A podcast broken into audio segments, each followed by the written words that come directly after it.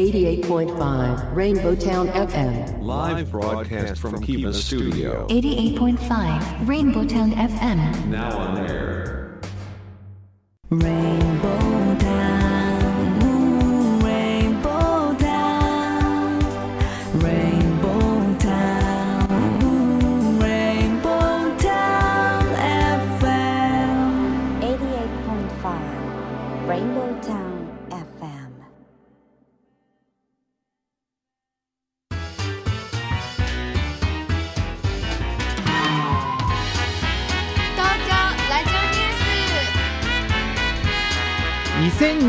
2021年3月9日。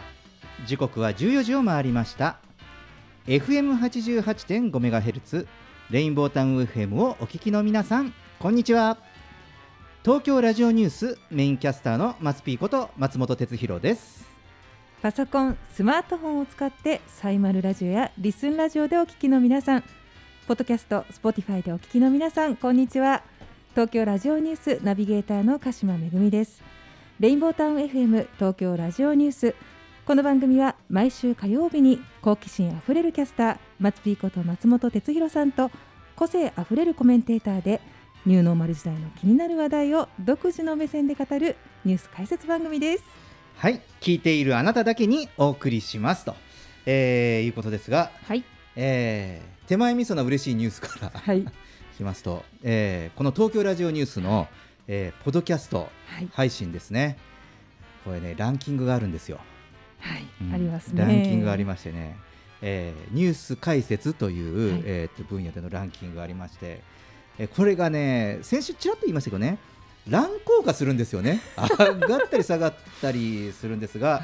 えー先週ですね80何位ぐらいからはい。一気に31位まで上り詰めまして。ありがとうございます。ねえありがとうございます。もうこれはどうかな。福島方面の皆さんのおかげだったりとか、かもしれないですね。ありがたいですね。そうですね。はい。えー最高位は、はい。えー6位まで行きましてなんとかまた6位に返り咲きたい。はい。ね。アップルポッドキャストランキングでね、はい。えーご覧いただくと。今ちょっと若干、えー、と40位台ぐらいまで、えー推移してますけれども。でもあのやはり時代ですね。こういうそのポッドキャストとか、はい音声メディアね、まあ、クラブハウスとかもねまた顕著にこう、うんうんえー盛んにもなってますけれどもやはりこういうことにこう聞く人が増えてきてるのかなという気がしますね。これだけやはりこういろいろお話をしたりなんですると、こうリアクションがね反応しますよね。うんであまあ嬉しいことにですね、えー、ツイッターもはい。もう多くの人に見ていただいてね聞いていただいて、はい。まあきっとこれはですね、えー関西吉本の芸人さんとか福島中央テレビの皆さんとか、はい。えーなんか作家さんもねツイッターで反応してくださってね。脚脚本家さんか、はい。うん。ね反応してくださって。ね。ねそれ見て今度は福島中央テレビさんがはい反応してくださって、はい。はい。ありがたいでこうやってこう輪が広がっていくのもね、はい。すごくね楽しいですよね。さあねそしてまあ今日は皆さん天気がすごくねね。やっと春な感じで。うん気分もあいいですね。そうですね。上がりまうん、こうやってねこうスタジオのね中からはい。外を見ましてもあのアウターを脱いでね歩いてる方もいらっしゃったりしてね、うん。ちょっとね、まあ、春の感じ、はい。ね。もう桜前線ももうすぐと、もうすぐですうん、ね。いう感じですけれども、まあはい今日はね天気がいいということで、えー例えば東京の、えー丸の内の方ではですね、えーなちょっと面白いイベントやってましてですね、えーキャンピングカーはいはいキ。ャンピングカーが丸の内に集合しています。うわなんかちょっと違和感な気もしますけれども。ええ。なぜなぜでしょうか？はいね、これはね、えーキャンピングカーのモバイルオフィスの実証実実証実験、はいうん、これを実現するこうイベントをやっているということで、まあ、こちらそこからもですね、えー東京ラジオニュースの応援のメッセージをいただいたりとはいかしておりましてですね、でこれちょっとユニークなんですよ。ちょっとご紹介しますとね、えーカーステイさんと、えー三菱地所さんで、えー動く会議室と称してキャンピングカーの利用体験を広めているということなんです。そうだよね、うん。そうなんです。よ確かに。意外と外出してる時にズーム会議が時間が迫って場所がない、うんうん。喫茶店じゃちょっとっていう時多いんですよね、うんうん。今ね。そうですだからね。車があったら最高ですね、うん。うん。そうねこう動く会議室ね、ねいいですね。うん、動くかあのうほらキッチンカーとかもはい。動くがテーマじゃない、い。行くんじゃなくて向こうから来るとか、うん。こちらから移動してますっていう感じ、だからそういう、えーまあなんていうんですかね。形の、まあ、新しいスタまあ、これも新しいライフスタイルですよね。そうですね。うん、でこちらはね、えー15分間300円で、えーまあ、お二人まで入ると。だから中でキャンピングカーですからあの会議とかね、うん。あのズーム会議とか、うん、そういうことやってもね周りにこう気にせずできたりとか、えーしますしね。あのいいんじゃないかなと、うん。ちょっと体験してみたいなという気もしますけどそうえーこちらは3月8日から3月12日まで、えーお昼の11時から14時、ねえー丸の内の中通りビル前あたりでやっていると、えーじゃあ誰でも使えるんですね。うんあいいいですね。行ってみます、私も。ね、嬉しいメッセージいただいてますよ、こちらのね、えー関わっている方からね東京ラジオニュース聞いてますとあー嬉しい,、はいありがとうございます。本番前にメッセージもいただきまして、うん、なんあのなんなら、えーその会場にあるスピーカーでかけましょうかって言ってくださった ぜひお願いします。聞いてくださってるのかな？ありがとうございます。はい、ありがとうございます。レインボータウン FM 東京ラジオニュースこの後は世の中のニューノーマルを追いかけて紹介するニュースピックアップ。そして14時20分頃にはメインコメンテーターにライブ配信サービスアミーダ代表阿南秀樹さんこと DJ ジェットさんを迎えて今日最初の話題について語ります。東京ラジオニュース。東京ラジオニュース。東京ラジオニュース。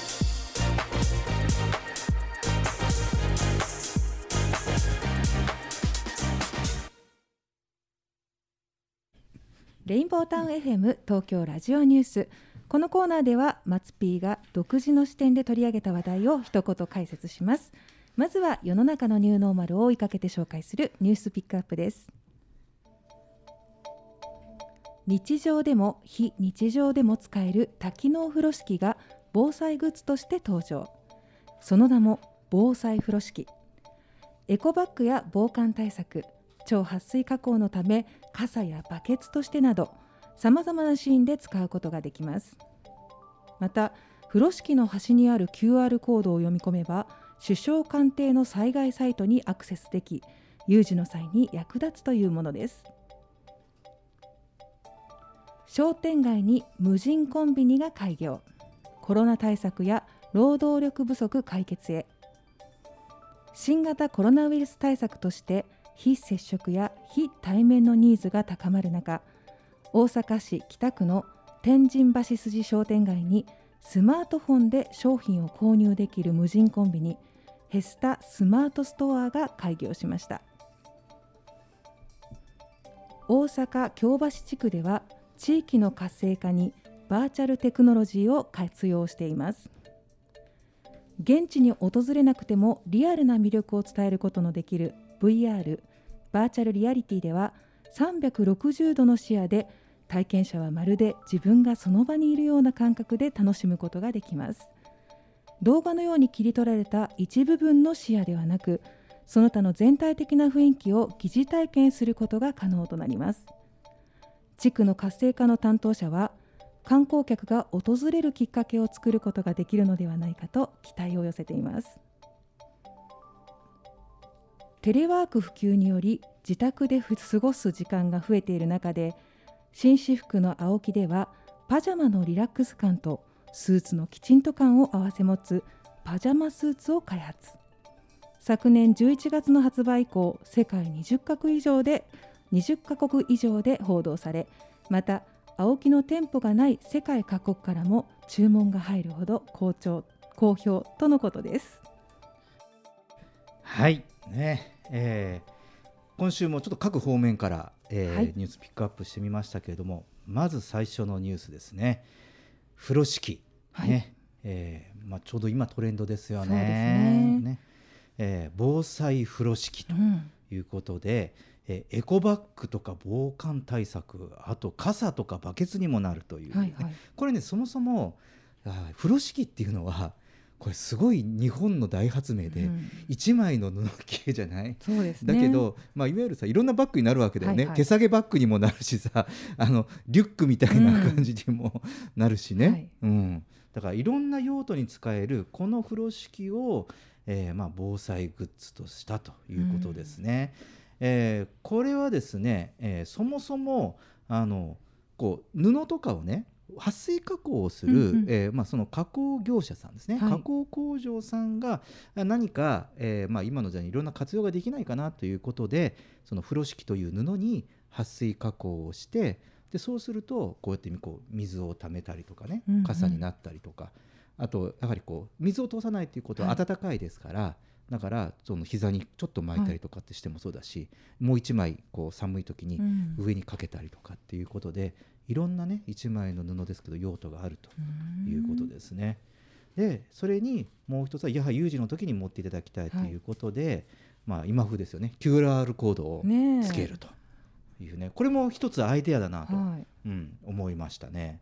だからこれもあのここのね撥水加工業者さんがねもう100年以上続く老舗のやはりこういう、まあ、日本のへまあー中小の工場さんなんですよね。はい。でそういうところが、まあ、こういうね知恵となるようなね、うんうん。えーまあ、ニューグッズを出しているというところも、まあ、こういう地域おこしとかね、えーやはりこう産業をこうもう一度見つめ直すとかやはりいろいろ日本の技術がね別の用途で使われる、うん。ねまたユニークな、えー事例だと思いまして、えーちょっと一つピックアップしました。で、え2つ目はいよいよ来ましたね。無人コンビニですよ。うんうん。うん、その気配はありますよね。セルフレジがコンビニにねね。今意外と。3列あるうちのの一つとかね。もうね結構普通ですよね、うん。今ねその JR の駅にあるはい。コンビニとかねニューデイズとか僕時々使うんですけど、一つはセルフレジですものね。うん、でこの,、えーこの大阪の、えーこの天神橋筋商店街の、えースタイルというのは、まあ、そのお店のタイトル名もねスマートストアっていうのがついている通り、まあ、これあの今ユニクロとかそういうところで採用されたようなそのままカゴをお客様がスキャンするんじゃなくてもうカゴを置いたらそのままパパパパッとうんうん。中に何が入っているかを、まあ、AI が搭載されたものがうん。検知をしておいくらですと、すごい、うん、お支払いをするというものなんですよね。うん、だから非接触非対面というねこういうものも、えー叶えるということですね。おそらくこれは急加速して広がるんじゃないかなって思うんですよね。あのまあ、コンビニ自体が、まあ、日本は便利なんでね24時間ねコンビニが空いてる国なんてなかなかあの世界を広く見回すと稀でしてね、うんあの海外を考えるとねなかなか夜中まで店やってるっていうのは本当レアで日本は便利なんですけれどもまああのまあこれをね、まあ、日本人のワークスタイルとかさ生活スタイルもそれにそれが空いてること前提の 我々のスタイルにもなってるから、じゃあその24時間空けるのはどうだっていうのもいろいろニュースだとか、えー論説されたりはしておりますが、まあ、一つこれは、まあ、24時間空けてこういうふうに無人化してでこれはあのセキュリティにも強いそうです。ねえそうなんですね、うん、とってもセキュリティにも強い、うんうんあと防犯面もいいとかっていうのもあって、でもどうなんでしょうね。これだんだんあの現金も、はい。あの先日メグさんと少し話したんですけどね。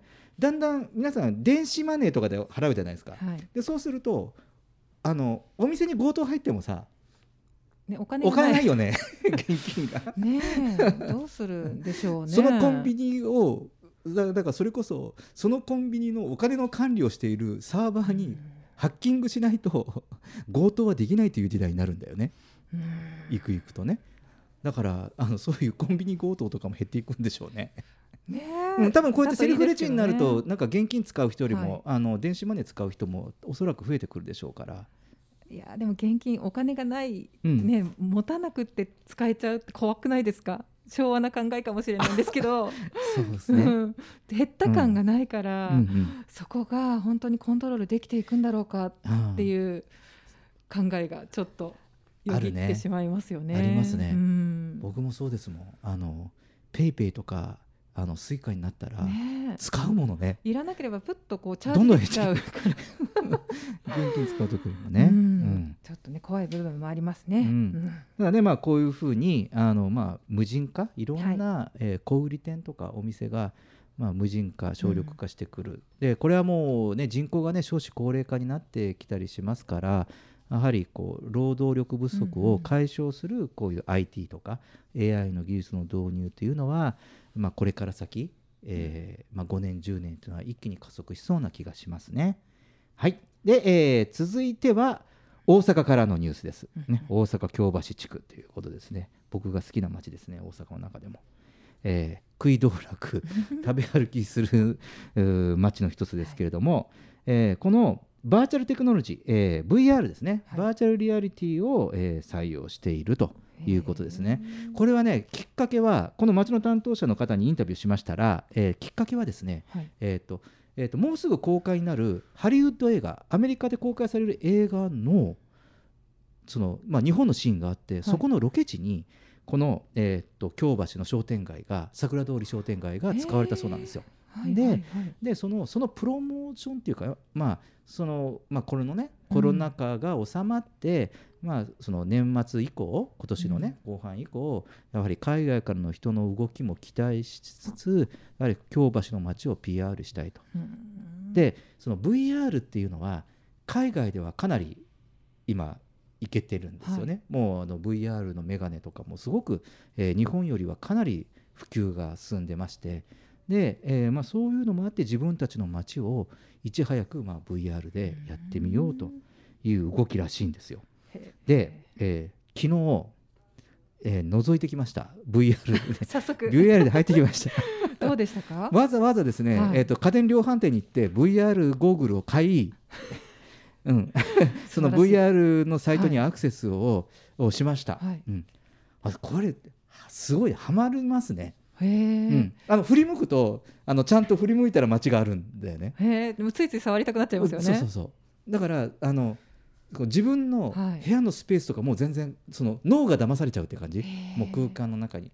まだまだちょっとその写真でまああのほら周りが動いてないから、うんうん。だからちょうどほら歩いたまま静止してる人とかもちょっと映ったりとかも あのしてるので、あのはい皆さんのイメージからするとあのほら Google Earth みたいな感じ、うん、それはもっとリアルになったものなんですよね。なのであのご VR ゴーグルしないとそのままなんかこう、まあ、180360度カメラをあのマウスとかで操作して見えてるようにしか見えないんだけれども、やはりその VR ゴーグルをつけると脳が騙されるって感じかな。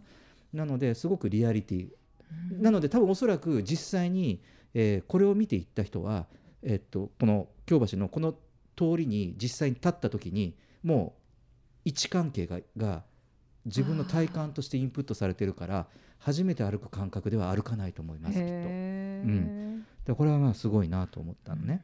でこのその最新の VR をこの京橋の桜通りっていうのはどちらかとこう昭和臭いまだ 通りなわけですよ。うんうんまあ、そういうのを味わっていただこうと。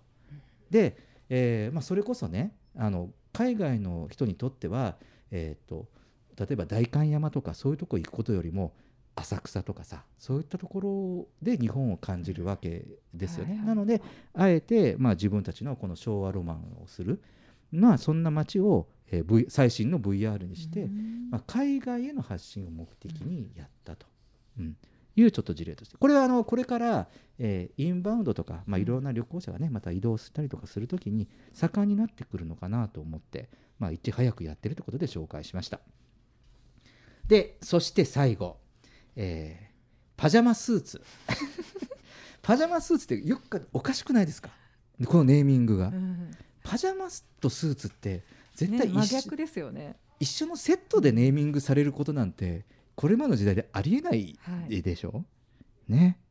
だけどなんとなく納得しますよね今のこのご時世ですと。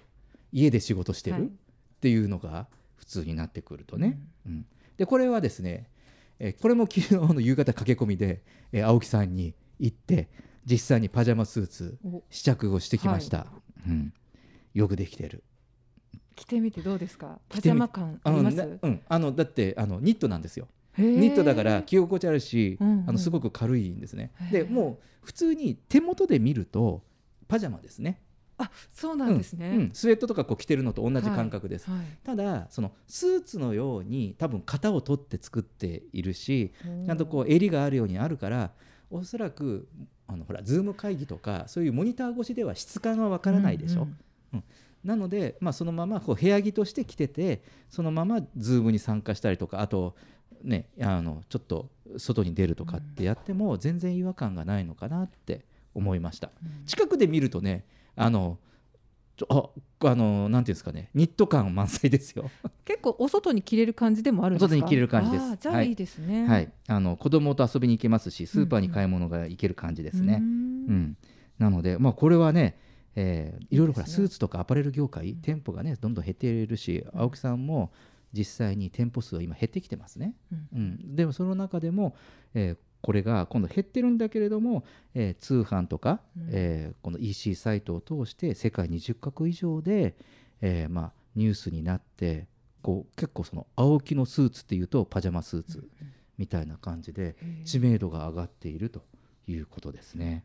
うん、だからこういうね新しい、ねなんかこうアイデア勝負商戦にアイデア勝負でやっていくところもあるのでね。ちょっとこれは少し元気が出るニュースかねなと思ってピックアップしました。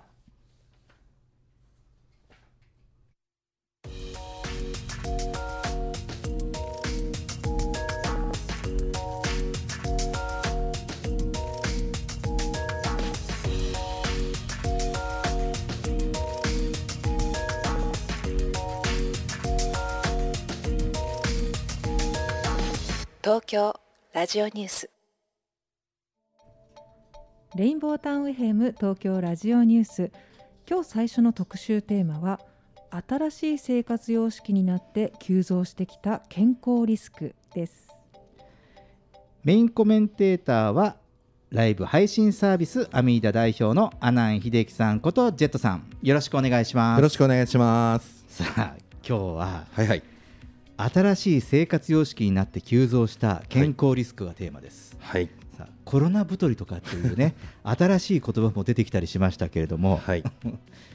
そうですね。うんまあ僕はコロナのせいにしてるだけで、まあもともと太ってるんで あれですけど、まあ都合がいいよくコロナ太りっていう言葉使ってますけど、そうですね。なんかなんかな自虐ネタ的なところから入ってきました今 はい日そうですね。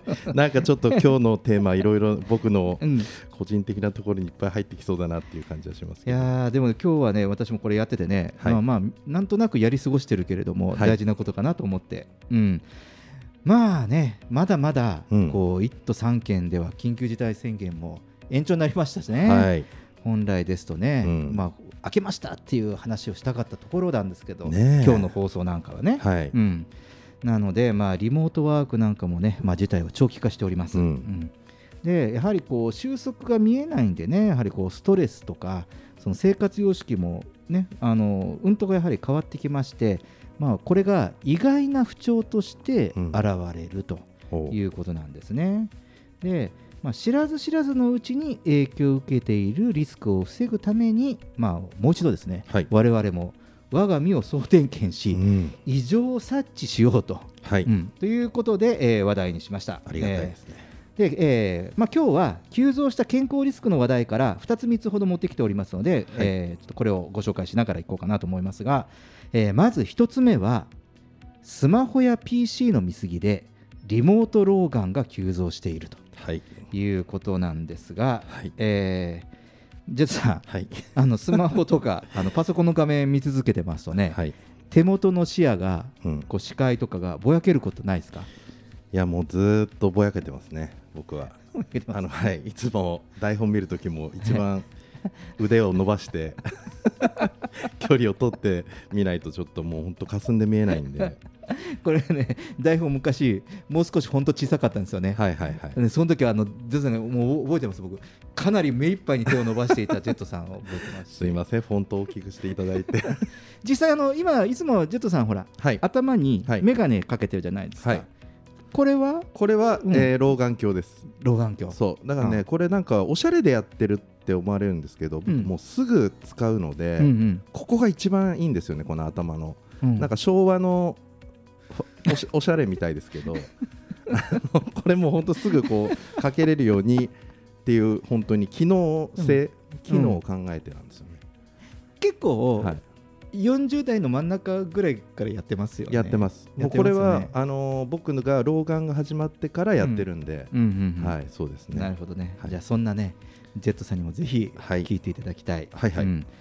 えー眼科専門医の平松先生によりますと、はい。えー老眼かと思いきや頭痛や肩こり吐き気が伴うこともあるそうです、うん、でそんなことをリモート老眼と言いまして、はい。そういう症状の人が急増中だということなんですけど、うん。うん。で、えーまあ、今回ねこの画面の見過ぎで起こるリスクについての話を聞いてみると、えーまあ、いわゆる我々がスマホとかねパソコンとかデジタルモニターを近距離で長時間見過ぎて目のピントの調節機能が機能不全を起こしてしまうと。はあ。うん。で40代は老眼が始まる時期ではありますが、うん。昔よりも目に受けるダメージがはるかに大きいので老眼の進みが早くなる傾向にあります。なるほどね。なんですって。そうですね、ん。もう画面見てる時間めちゃめちゃ長いですもんね今ね。そうよね、は僕もね若干気配を感じてきたのは50代の入り口い、うん。ぐらい、今から56年ぐらい前はい。なんですけどね、はい。でもそれでもなんか老眼なんてもうすごい60とかうんうんう70ん。ぐらいその自分たちのおじいちゃんおばあちゃんたちを見てると、はい。はい。なんかそれぐらいな気がしてたんですよね。僕も田舎があの山を、まあ、山の中にあってうん。こう緑しかないんで、うんうん。もうちっちゃい頃本当に目が良くて 目が悪くなるなんて想像ができなかったですけど、僕もそうです、はい。うん。あっという間に、ね。まあねその脅すわけじゃないんですけれども、はい。えーこちらの平松先生曰くさらにこんな状況の人は要注意だそうですよ、えーえーカレンダーとかエクセルシートを片目ずつで見たときに方眼が歪んで見える場合は加齢黄斑変性の疑いがありますということです。カレーうん、黄斑変性。はい。あのねだからそのえーなんなんですかねエクセル表とかねああいうはい。方眼紙がちょっと少し湾曲してたりとかはい。ちょっとぐにゃぐにゃぐにゃっていう風に見えたり、はい。もしくはえそのマス目がえっと少し黒ずんでて、はい。あのマス目の中が見えない。開けて見えない。あはい。うん。こういうことを、えー加齢黄斑変性っていうらしいんです。でこれがね目の話を今してるんですけど、はい。その食事とも関係あるらしくて、うん。えー高脂肪の食生活などが要因になるためはい。目の生活習慣病とも言われていますと、うん。だから高脂肪の食生活をしているとかつ今の先ほど見た我々ねモニターを見るのが頻度が多いし近い、うんそういう生活習慣になってると、はい。えー今言ったような症状が出てくるそうです。ううんんでだからその目のことだけじゃなくてかなり生活習慣がいろいろ関わってくるみたいね。ああなるほどね、なので今言ったその高脂肪の食生活になるとそういう疑いもありますし他にも、えーストレスが多い人とか、うん。睡眠時無呼吸症候群だとかそういう人はこれ昔から言いますね。あの酸素取り入れてるのが薄いから、はい。えっとだんだん年取ってくると目の眼圧が上がるってあのその視野が狭まる、うん。いわゆる緑内障っていうね、はい。まあこれもほら年取ってくると、うん。おじいちゃんおばあちゃんたちがねあの眼科に行き始めるのはあの結構加齢による緑内障ですね。ね。うん、でこの緑内障ちょっと気をつけなきゃいけないのは緑内障というのはだんだん見えるところがこう欠けてくるよね。ほうあのジプジグソーパズルの絵があるじゃないですか、はいはいはいそれを逆に外していく感じ外していく感じ。だんだん欠けていく、うん。ある部分がこう欠けていく、うん。で最終的にはあまり言ってしまうと失明に至ると。い。うこともある。ね。でこれもそのコロナ禍の生活習慣の変化からか、うん。ここ最近増えているのが印象的ですと。なるほど、うん。あまり放置していると失明することがあいやいやいやいや怖いですねこれは。る。ねえ。はい。でこれ我々さこれ見ないで、うん。こういうモニターとかデジタルモニター見ないでうん。生活する、仕事するってもうありえないじゃない。ありえないですね。確かに。だって特にジェットさんとかってもうもう IT の動画配信とか編集 VR とか。とかもありましたけど、うん。どんどんそっちの方に行くけどね。そういうコンテンツね作ってますからね。はい。うん。ね。でまあ、じゃあその少しでもこういうその目のダメージを軽減し、まあ、作れないようにするためにはどうしたらいいかというと、うんこれはすぐできます。今おお聞きの皆さんもこれを聞いたらもうすぐやってみてください。うん、これはねパソコンとかスマホの画面の高度明るさを7割に下げることらしいです。うん。うん。うん、明るくしないということ。明るい方が見やすいからついやっちゃうんですよね、上げちゃうんですけどね、で特にうんそうね、特にだんだんこう我々世代の方が明るくしてるらしいんですよね、くっきり見えるようにねはい。見え方が。だからこれ悪循環なんですって、はい。こう。うん、なのでまずねえーこれねすぐできることなので、はい。うん、でそれとその視力検査だけでは目の異常は分かりませんと、うん。だから例えば視力が私1.5ありますし1.2ありますとかって言ってもさっき今日お話ししたような状況かどうかは分からないので、うん。うんなのでやはりその眼科検診っていうのをやって視野が欠けてるとかさまっすぐ下線がまっすぐ見えるのかちょっと歪んでるのかっていうことはやはりその早期発見が鍵らしいので、うん。うんまあ、リスク軽減すればいいかなということですね。うん。まあ、いろんな見えないものがねありますよね。うん。まあ、あの私の場合はすさほど老眼は進んではないんですけど、はい。まあ、自分のことがよく見えてないというね症状がありますけどもね。はい。はい、あ冷たい笑いを隣であのメグさんがしてましたけど、はい、じゃあ次次に行きますね、はい。気を取り直して、はい。えー続いて、えーはですね、えーもう一つは、えーまあ、我々もいつも言ってますけど今マスクしながらねお話ししてますけれども、はい。えーまあ、このコロナ禍で一番変化した生活様式がこのマスクの着用です、うん。ね長い人は1日10時間以上もつけてる人もいるそうなんですけどさあ、えーそんな中でマスク頭痛になるものに悩まされている人が増えているそうです、うん。うん。マスク頭痛なんマスクずつ。うん、でこちらも、えー頭痛治療の第一人者の丹羽先生によりますと、うん。えー常にマスクをつけていると吐いた息がマスク内にこもるためどうしても二酸化炭素が多く含まれた空気を体内に取り入れることになると。そりゃそうだよね考えてみると。はいはいはいはい。そう。フレッシュエアとは違いますもんね、うんでそうすると、えー脳内の血管が拡張しズキズキと脈打つように痛む片頭痛を誘発する恐れがあるとなるほど。いうことじゃあもっと吸うときはもう思いっきり吸わないと酸素が入ってこないですかね。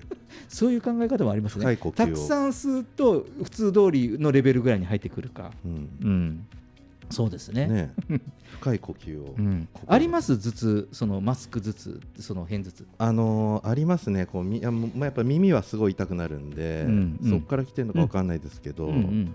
なので、まあ、できるだけ僕はマスクしたくないんで、うんうん。やっぱ外に出ない、うんうん。家にいれば、うんうん。マスクしなくて済むうん。みたいなところあります、うんうん。メグさんあります？マスクしててちょっとず頭痛したりって。うーん今のところあんまないですけど、うんうん。さっき Z さんがおっしゃったようにマスクによって耳から痛いなって思うことうん。は結構あるので、やっぱこう気に入ったマスクを探しにこう旅に出るみたいな感じにずっとなっちゃってる感じはしますね。なるほどなるほど。うん。だね。まあそうね頭痛までは言ってないですけどやはりこの耳にかけるこのゴムうん。ここねウィークポイントらしいですよ。あそうはい。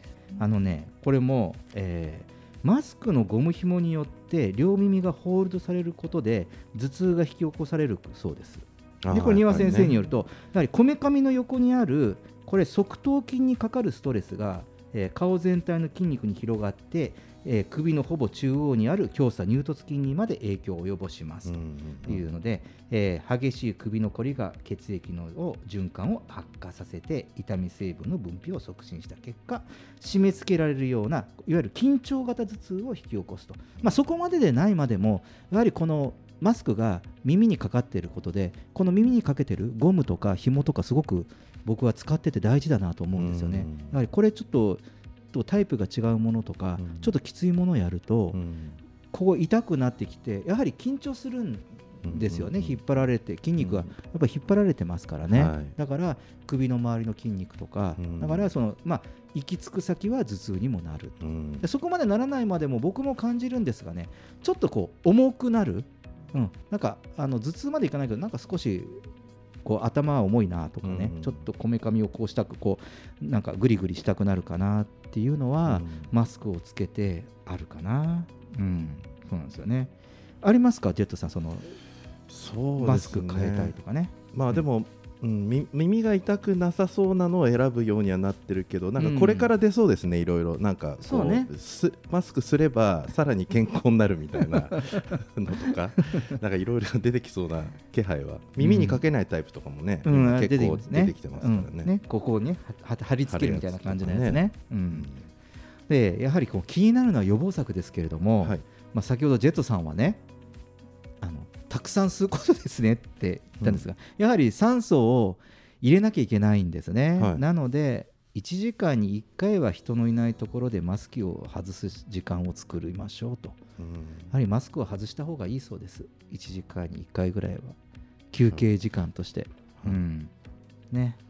でまあそのもちろんそのマスクをつけた状態で我々仕事するシーンも多いじゃないですか、ね、一人で仕事してるときはね僕も外してますけど、うん。やはりオフィスとかでもね。そうですね。そうするとねやはり悪循環らしいんですよ、マスクをつけてその状態だし今度はスマホとか PC の光で、今度はもうこうブルーライトを浴びすぎになってくるので、やはりその頭痛を起こす条件が、あの重なってくるので特にオフィスワーカーの人はそのマスクを外すとか、まあ、トイレ休憩の時は1回ちょっと外すとかね。なんかそういうことを習慣にされた方がいいそうです。うん。まあ、いろいろねちょっとお話もしたいですけどいろいろの歯の歯の不調でね、うん。あのコロナ禍の重症リスクの可能性とか、やはりこれこれあの歯周病になるとあの免疫をガードするその口の粘膜が薄くなりますから、えー、と細菌が入りやすくなるっていうのも、まあ、こういうものもですね、えー歯科医の先生にちょっと話を聞いたりしました。あとはコロナ禍の自宅ワークのストレスで顎関節症も増えてくると、うん、こういうねお話も聞いたのでね。なのでやはりこれは新しい生活様式でね今までになかったこう我々の健康状態にいろんな影響が及ぼしてんだなということでまあ軽くやり過ごさないようにしたいですね。うん。どうですか？いろいろ当てはまることありそうですか？そうですね。なんかちょっといろいろ考えないといけないですね、うん。ストレスとかね。そうね、うん。だ 大事ですよね。家にこもってるから大丈夫かなと思ってもやっぱうん。ストレスが今度ね、そうそうそう。病気の原因になったりうん。ですね、もうバランスよくやんなきゃいけないですね、うん。はい。そうですよね。だからなんかこう開放的に過ごすっていうことを人は求めるんでしょうね、うん。そういうのもあってね。体をリセットしたいからね。はい、えージェットさんメグさんありがとうございましたレインボータウン FM 東京ラジオニュース。今日最初の特集テーマは新しい生活様式になって急増した健康リスクでした。東京ラジオニュース。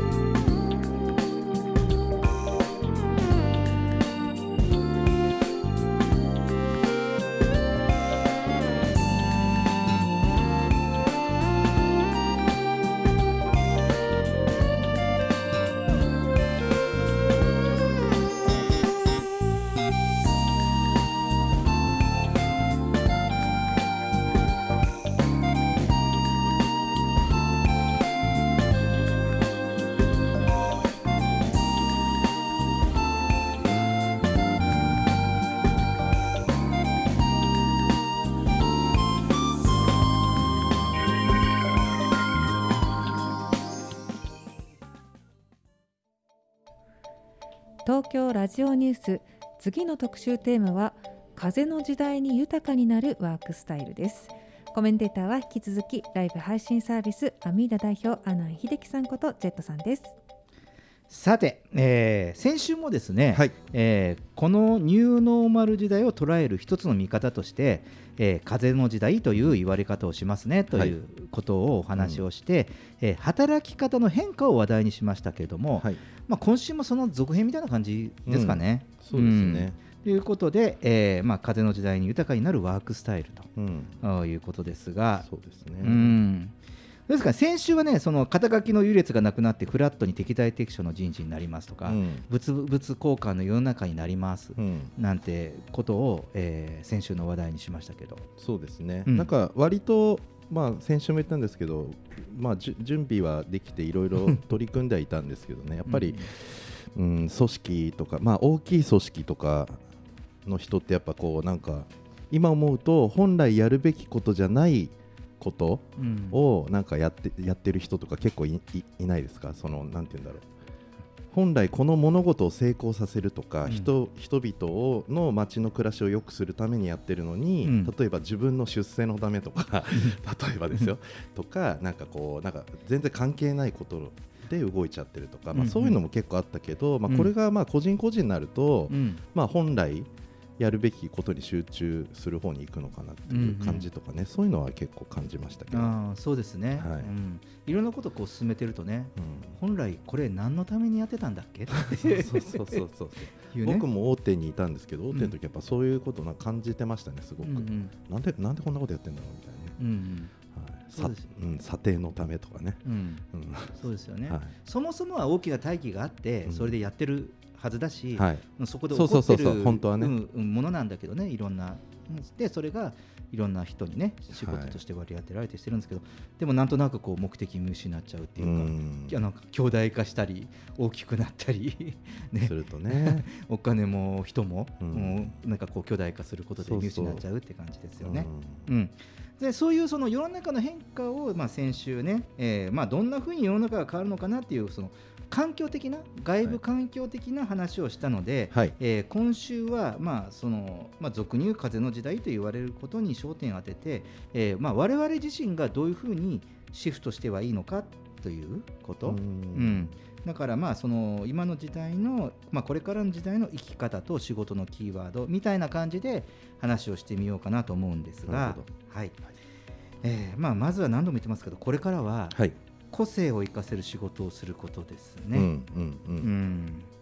で、えーまあ、個人が主体となる時代変わると思うんですね、本当の意味でね、はい。本当の意味で、えー個人がその形としての個人じゃなくて、うん。本当の意味で、えー個人が主体となる時代へ変わることで、えーまあ、コンサルコンタコンサルタントさんとかさ、うん。あと、えー専門家とかいらっしゃるんですが、はい。それまで、えーその個人だとか個で仕事をするときに、えーコンサルタントだったらコンサルタントらしくとかさ専門家だったら専門家らしく何かの先生だったら先生らしくとかいうふうなそういう立ち回りはい。立ち位置で仕事をしてたんですが、うん。えーそうだけではなくてですね、えーその人個人らしく、まあ、だからまるまる専何々の専門家のまるまるさんらしくですよ、うん。そこまでつけるならばね。はいはいはいはい。うん。だから先生らしくっていうんじゃなくて、うんうんね、まるまる先生という人らしくっていう、うん。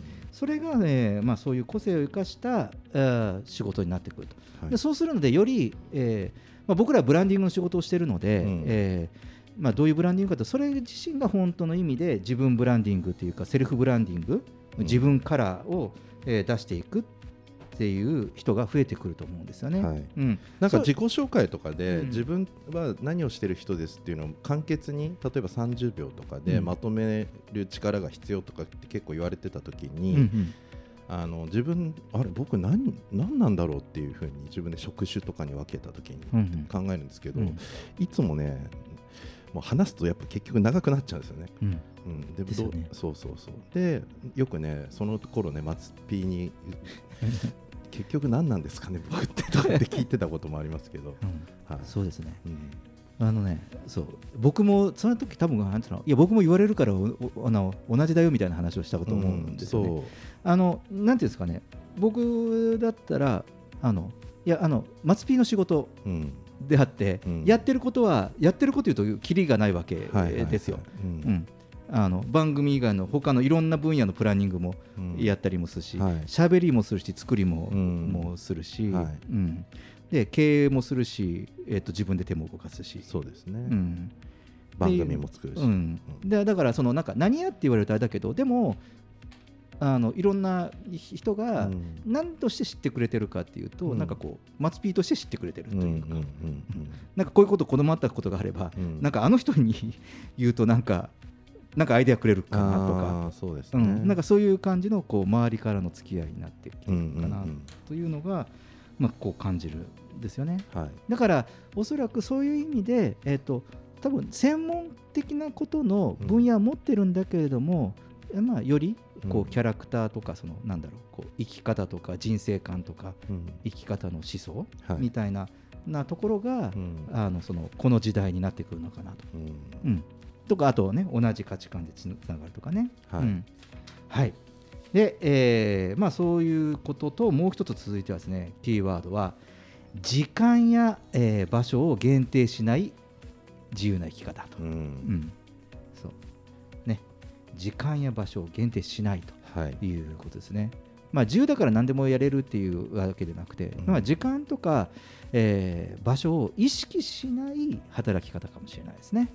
うん。うん、でこれはもうとにかくインターネットが、えーこれだけ発達してきましたから、うん。時間とか場所を限定しない働き方がまあできるようになったわけですよね。うん。だからまだまだ我々はこれをその使いこなすそのうん。技術が発展することよりも今の例えば技術でさえもうん。いろいろこうオンラインで会議ができたりとかもそうだし、もうリアルでチャットもできたりもするじゃないですか。うんだからそうこうなった時にまだねあの使いこなすアイデアがたくさんもっとあるはず、はい。うん、その自分たちがこういう時間とか場所を限定しないでうん。で生きていけるうん。っていうために活用できる方法あはまだまだみあの開発分野があるんじゃないかなと、ーうん。うん、だからそれをなんかこう自分の仕事とかの置き換えてやっていく、うん、それは僕はいろいろお店をやってても、うん、あの別にこうデスクワーカーだけじゃなくても同じだと思うんですよね。うん。そうですね、うん。なんとなくこう日本の雇用制度っていうのは、うん。どこかやっぱりその紐解いていくとやっぱ時給っていうところにあの行き着いちゃう法律的には、えー、1時間あたりいくら以上とかっていう、そのうん時給、この時給の概念っていうのが結構やっぱりうん取るのが難しいというか、時給の概念で働いちゃうとやっぱりねこれなかなか次のステップっていうか新しい世界に行けないんじゃないかなと思うんですよね。やっぱ成果とか何ができる、そうか、はい。そうですよね、うん、じゃあ成果を何で測るのかっていうふうになったりとか、はい。うん。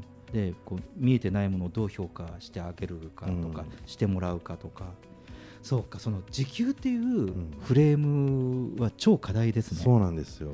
あだからいろいろこう話をしてもその実際にじゃあそじゃあそのもとで現実的に働けるのかってなると、うん、ってなってしまうところはそこにあるそうですね。まあこれ考え方いろいろあるんでやっぱりうん。こうこういうこと言うとやっぱ批判もあるんですけど、うんうん。やっぱりそのえっとまあ組合がいくら以上賃金上げるとかあるけど、うん。まあもしもっと安くても働きたい人もいるしもっとその、えーお年寄りが、うん。えっとね、楽にもうちょっと稼げる仕事とかっていうのが、うんうん。やっぱり時給、まあ、経営側から見るとやっぱりこの時給払っちゃうと,、えっとまあ、選ん人を選んでしまうとかっていうのもあるんで、うん。やっぱりそのでもそのお年寄りの技術とか今まで培ってきた経験とかってやっぱりあのいいいものだったりするんでやっぱりそういう時給っていう考え方じゃない何かこう、方向に、うんうん。同一賃金同一あ同一労働同一賃金とかもありますけど、うん。なんかそういうパケットみたいなものがこうできてどんどんいくんじゃないかなと思うんですよね。なるほどね、はい。そうですよねだからこう人のサブスクみたいなことも結構あるのかもしれないですね、はい。その労働対価っていうふうになった時に、うん。で先週話したのはその物々交換とか、はい。そのお金じゃないもので何がこうできるのかっていうね,、そうですね。れでちゃんとその生活に必要なものがはい。回せたりするっていうことも、うん。そこも含めてやはり考えないとここの実現っていうのはかもしれないですね。時給か、うん、これはその僕も今改めて意識しましたね。うんでそして、えーもう一つだけいきましょうか、えーもう一つのキーワードは、えーコミュニティ作りです。うん。これは仕事だけではなくて、えーまあ、社会活動経済活動も含めてですよ、えー社会の体制とか組織づくりがごそっと変わると思うん,、はい。ですね。でやはりもう先週もこれ話しましたけれども、まあ、上下関係がものを言う従来の縦社会から、えーまあ、組織からのもうこう横のつながりを重視するそのコミュニティを作ることで、はい。まあ、経済が循環するような形になってくると思うんですね。はい。だからもしかするとその先ほどの時給とかその対価の考え方とかっていうのも、今ほら縦社会の考え方かもしれないんですよね。ね。だからやはりその僕らはだなぜかというと今アイデアが浮かばないのは縦の社会でで生活してその価値観できて、今大きくシフトしようとしてるから、はい。多分雑アイデアが浮かんでこないと思うんですよね。うん、少しずつやはりこういう形そのコミュニティ作りとかコミュニティを大事にしていくっていうような動きをしている中であこういうふうにしていけば価値交換ができるんだとかっていうのがそうですね。実践的に出てくるんじゃないかなと思ったはいりもするんですでよね。昔は多分優秀な人って大企業にいたと思うんですけど、うんうんうん。今ってやっぱネット社会になって、うん。のにこうたくさんその分野の優秀な人がいるので、うん。あのー容易に個人個の力が大手とかに勝てる時代になってると思うんですよね。うん。うん。うん。なのでじゃあこのこの今このテーマに沿って何かいいものを作ろうとしたときに、うん。やっぱ企業の中だとじゃあうちの中でいる中で、うん。じゃあこれをやるにはって考えるけど、うん。えーっと今だ、あのー世世の中にいるこのことテーマをやるんだったらトップクラスの A ABC って能力があるとしたら A の人だけをこう集めて、えーとか、うん。でチームでやるとかっていうことが、まあ、できるかなと思うんで、まあ、どんどんそっちの方に今あの僕らの周り見てても、うん。えー動いてるなっていう気はしますね、うん。そうだからもう横のつながりが本当大事になってうますね。ん、そうですね、はい。でやっぱりもうこういうふうに、まあ、こうやって話していく中っていうのも、まあ、こういうのもこう話があって輪が広がってくるとコミュニティになるわけで、やはりその源泉は共通のその思想とか、うんうんうん。えっと価値観とあそうでかすね。あとこう気分もやはりその前向きにいくか、こう現状維持でいくかっていうところだけでも、そのコミュニティのそうですね。が馬が合うとかね。そうあ 意外と。ねそこはずっとそうそう。うん。ありますね。うん。うん。なんかそういうふうに思うんですよね。はい。はい、あのね、えーいっぱい話題、キーワード用意してきたんですよ。はい。うん、今回1回限りのコーナーではちょっと終わりませんので、でね。えーっと続きはね、えーっとまた引き続き、えーっと来週でもちょっととパート2、えーパート3なのか、えーやっていきたいかなと思います。はい、えージェットさんありがとうございました。ま。レインボータウン FM 東京ラジオニュース、えー後半は風の時代の生き方と仕事のキーワードでした。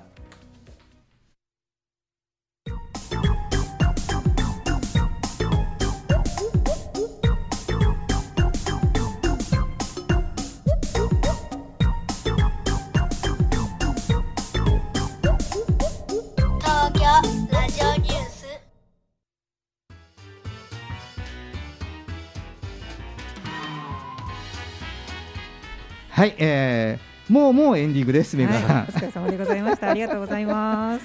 うん、今日も白熱して。白熱しましたよね したね。はい、言いたいことのはい半分も言えたのかな、ジェットさん。いやこのね風の時代のね テーマはねもうね止まんないですね。話が本当に。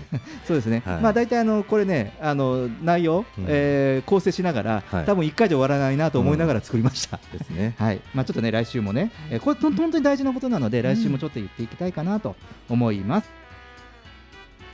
東京ラジオニュースでは公式ツイッターと公式フェイスブックページを開設しています皆様からのご意見ご感想全国からの情報はハッシュタグ東京ラジオニュースとつぶやいてみてください。それでは月替わりのエンディング曲でお別れしましょう。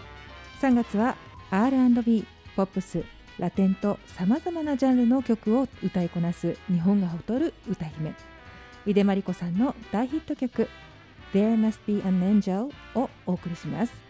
透明感のある歌声をお聴きください東京ラジオニュースお付き合いいただきありがとうございました。また来週お会いしましょう。